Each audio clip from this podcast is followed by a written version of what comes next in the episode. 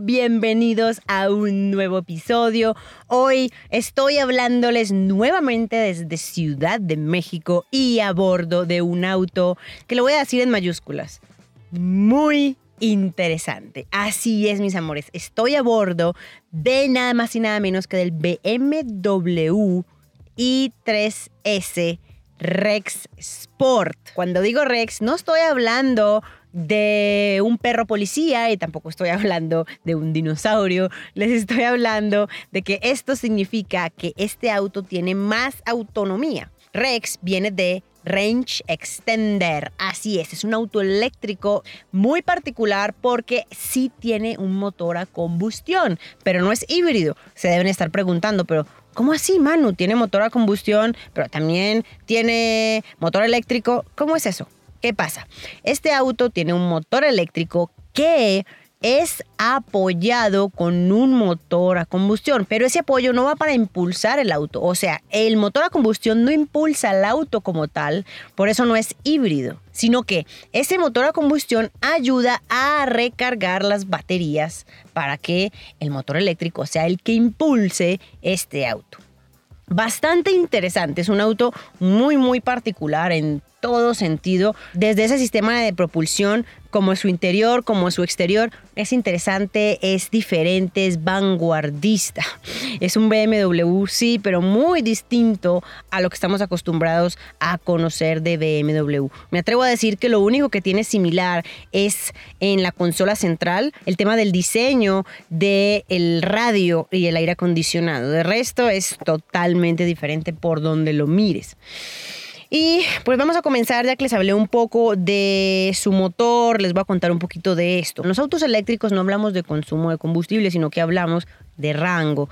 ¿Esto qué quiere decir? Rango es eh, lo que tú vas a poder desplazarte con la carga de batería que tengas. En este caso tiene un rango de 330 kilómetros. Esto, por supuesto, va a variar dependiendo de tu estilo de manejo, dependiendo del modo de manejo en el que lo lleves y también de dónde estés, porque recordemos que si estamos en un lugar que hace mucho frío, la batería va a durar menos. Así es, es como cuando tu celular, no sé si has estado en nieve con mucho frío, no le dura casi nada la batería del celular. Lo mismo pasa con el auto, pero si estás en un lugar que es más caliente, la batería va a durar su vida normal. Eso, es bien interesante. Vuelvo y repito la palabra mágica del el BMW i3S Rex Sport. Interesante. Continúo con más datos. Les cuento. Es una batería de iones de litio con capacidad de 42.2 kilowatts. El motor es de dos cilindros eh, de 647 centímetros cúbicos. Es un motorcito pequeñito. Y este auto nos va a entregar un total de 184 caballos y un torque de 270 libras-pie. Extracción trasera, lo cual le da un manejo bastante divertido. Sí, es, es divertido, no es el más rápido, tiene una aceleración de 0 a 100 kilómetros por hora en 7.7 segundos, pero igual eh, es un auto que pues no está hecho para circuito ni nada por el estilo, es un auto urbano, muy urbano. Aprovecho y les cuento de sensaciones de manejo, se siente muy cómodo, me gusta, cómo navega en la ciudad, va, va, va, va, uno bastante cómodo, buena comunicación con el exterior. Hay algo que no me gusta mucho y es el pilar A. ¿Cuál es el pilar A? El que nos sostiene el parabrisas. Los dos que tenemos a los lados, los dos pilares, los dos postes que tenemos a los lados. El del lado derecho, particularmente, me genera un punto ciego cuando me enfrento a un cruce. Y eso eso no me gusta tanto. De resto, la experiencia en su interior es muy cómoda, muy confortable. Como el motor a combustión que tenemos es bien chiquitito, va bastante silencioso, por supuesto, es eléctrico, entonces muy silencioso el volante transmite bien, la suspensión es suave, la distancia con relación al suelo es buena, lo cual podemos sobrepasar policías acostados o topes, como le dicen aquí en México, muy, muy fácil, sin, sin estarle dando al auto fácilmente. Me gusta eso. Algo bien interesante que ya les voy a empezar a comentar ahora sí de su interior es la palanca de cambios. Pues obviamente los... Eh, es la palanca de cambios. Los autos eléctricos no tienen marchas como tal, es una sola velocidad lo que tenemos, pero sí tenemos una, palanca donde podemos cambiar eh, de drive, neutra y reversa y eh, poner parking además. La palanca la tenemos al volante es, es, es, grande. De ahí, de esa misma palanca, tenemos el botón para encender el auto. O sea, no está en el volante como tal, está como detrás del volante. Es grande, es bastante ruda. Se ve muy ruda en comparación a lo que podemos ver en el volante. El volante es bien ligero, bien, bien, bien ágil, se siente muy ágil, se ve ágil y tiene una línea azul bien bonita que recorre todo el volante y el logo también está acompañado de un azul, un azul eléctrico, que nos hable de electricidad, así es mis amores. Continúo contándoles de su interior. Es un interior bien particular porque gran parte de los materiales que se utilizaron son materiales reciclados.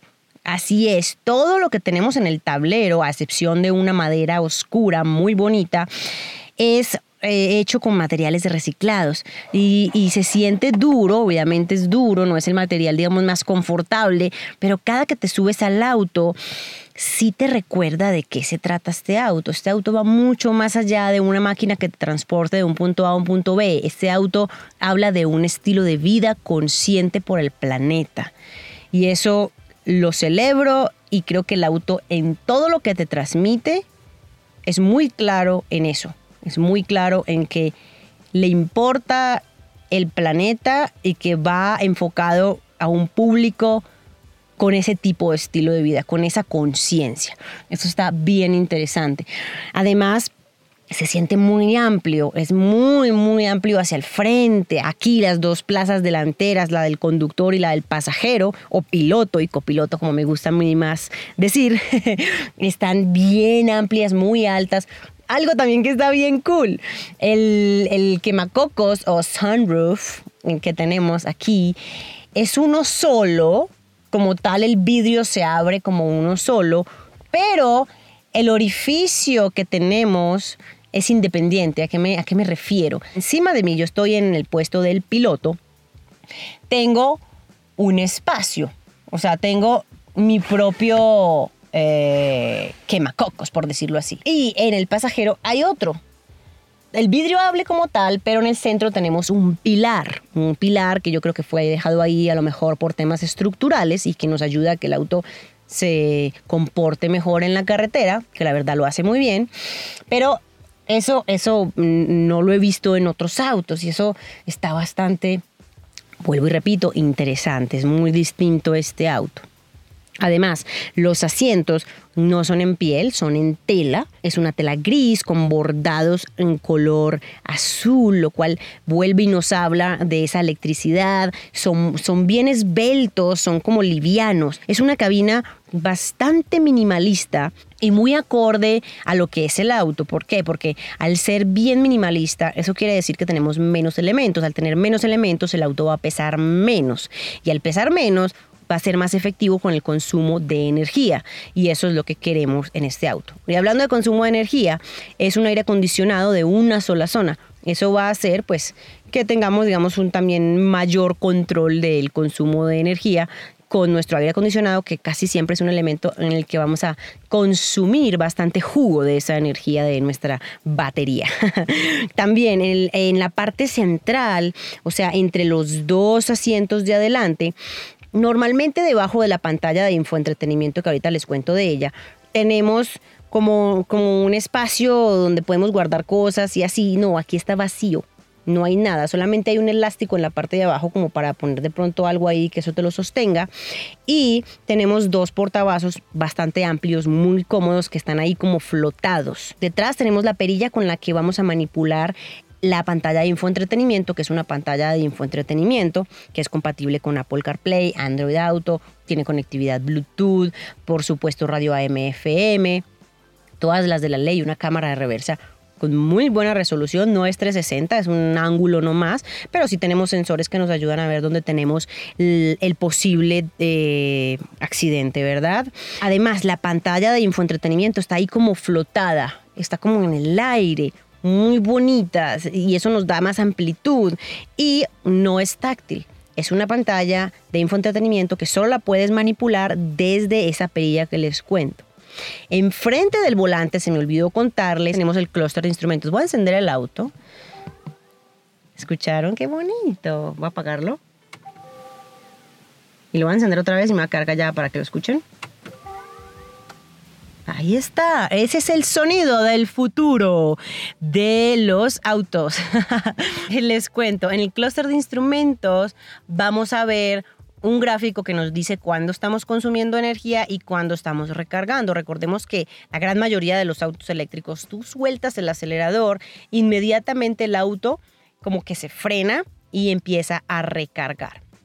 Nos muestra también cómo está nuestra batería, cuánto es nuestro rango en la batería y cómo está nuestro rango también en el combustible. Eso está interesante, muy sencilla la pantallita del clúster de instrumentos, también nos muestra cuánto está nuestro viaje y nuestro total de kilómetros. Mis amores, les cuento, también aquí en el centro tenemos un espacio eh, para guardar elementos pequeño y un puerto USB. Eso es algo que me sorprendió, que solo tenemos un puerto USB, es tipo A, no tenemos más, en la parte de atrás tampoco hay más. No he visto más puertos USB en el auto y para hacer un auto con esta personalidad siento que sí nos debieron haber entregado mínimo dos puertos USB en la parte de adelante y al menos uno atrás y ojalá otro tipo C. Pero bueno, así está.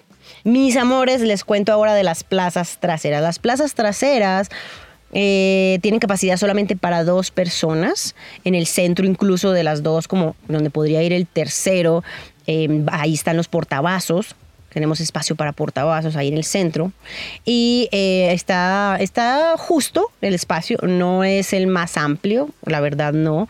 Eh, es bien particular entrar atrás porque para subirte a las plazas traseras debes de abrir la puerta delantera y luego ahí sí puedes abrir la trasera. Y las puertas no abren de manera tradicional, eh, o sea, las puertas no abren todas hacia adelante, sino que la de la plaza delantera abre hacia adelante, pero la de las plazas traseras abre hacia atrás. Entonces quedan así abiertas como, como gaveta de cocina.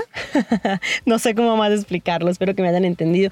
Es muy cool, eso le da incluso más eh, mm, ese, ese, ese, interesante del que les hablo. En las plazas traseras, pues tenemos espacio, vuelvo y repito, un poco limitado, pero está bien. La cajuela es una cajuela bastante práctica.